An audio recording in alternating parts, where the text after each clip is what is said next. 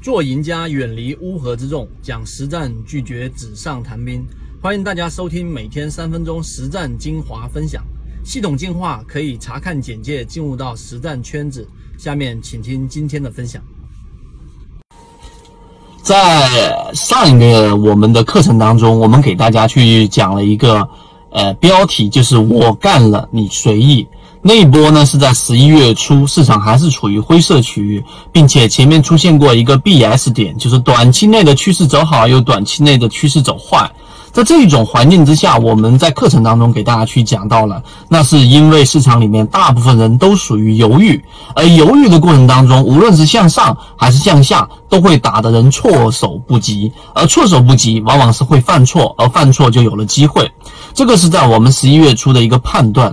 同步的，我们在二零一八年的年底也说了一波这一个号角响起，结果市场出现了一波上涨。那到今天为止，到上一个交易日，市场又再次出现了一波上涨，并且伴随着资金流入出现了 B 点。那这里面就出现了一个问题，对于大势我们怎么判断？所以今天我们用三分钟给大家去讲一讲，我们判断大势里面的这一个准确率相对比较高的一个模型到底是怎么样的。好，我们先来说第一点，对于大势的判断呢，什么叫大势？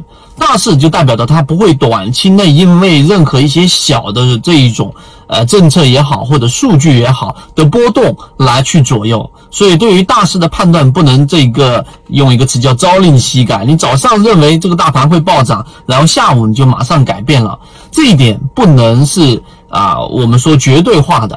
但是呢，大部分情况之下，对于大势的判断，首先你要有一个核心的逻辑。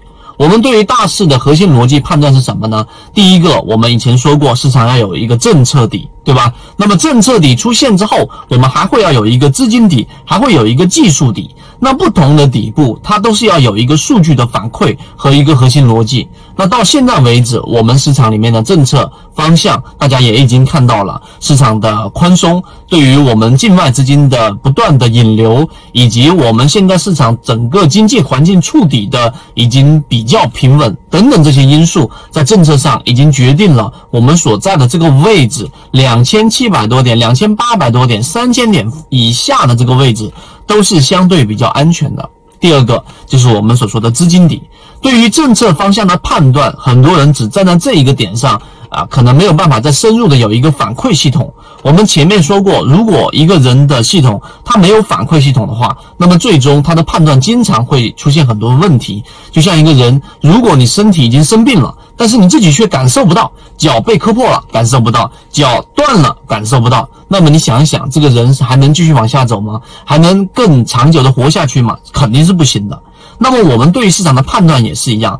当我们有一个政策底的时候，市场这一段时间的资金流入，我们前面说过，在大盘的流动资金已经在持续的翻红流入，并且资金创了新高，而股价平均股价没有创新高，这个是一个大势上的一个判断。那么资金已经提前进来了，不仅仅是因为政策上我们解读到了这一点，在资金上也同时反馈了这一点。所以对于大盘的判断，基于第二点。第三点就是我们说技术底和情绪的底部。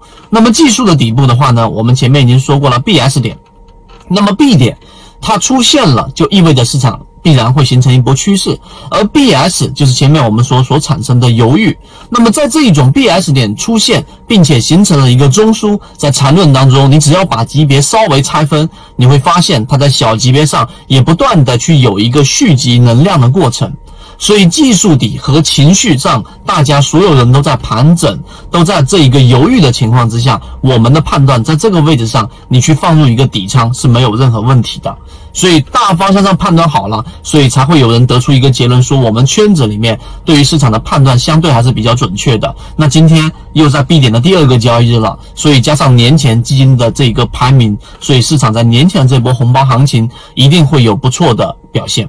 所以，我们今天用三分钟给大家去讲了一个大势的判断。那么，大家在做判断的过程当中，除了理论上要去理解，在实践上也要不断的跟随。而如果说你想要更多的去完整和自己的交易系统做到更高的准确率的话，可以找到我们的圈子。好，今天我们就讲那么多，希望对大家来说有所授人以鱼不如授人以渔。这里我所讲的只是交易系统当中很小的一部分。想要系统的学习完整版的视频课程，可以微信搜索我 ykk 二五六找到我，进入到我们的圈子里面学习，还可以邀请你每周的直播学习，和你一起终身进化。记得点击右上角的订阅，我们下期再见。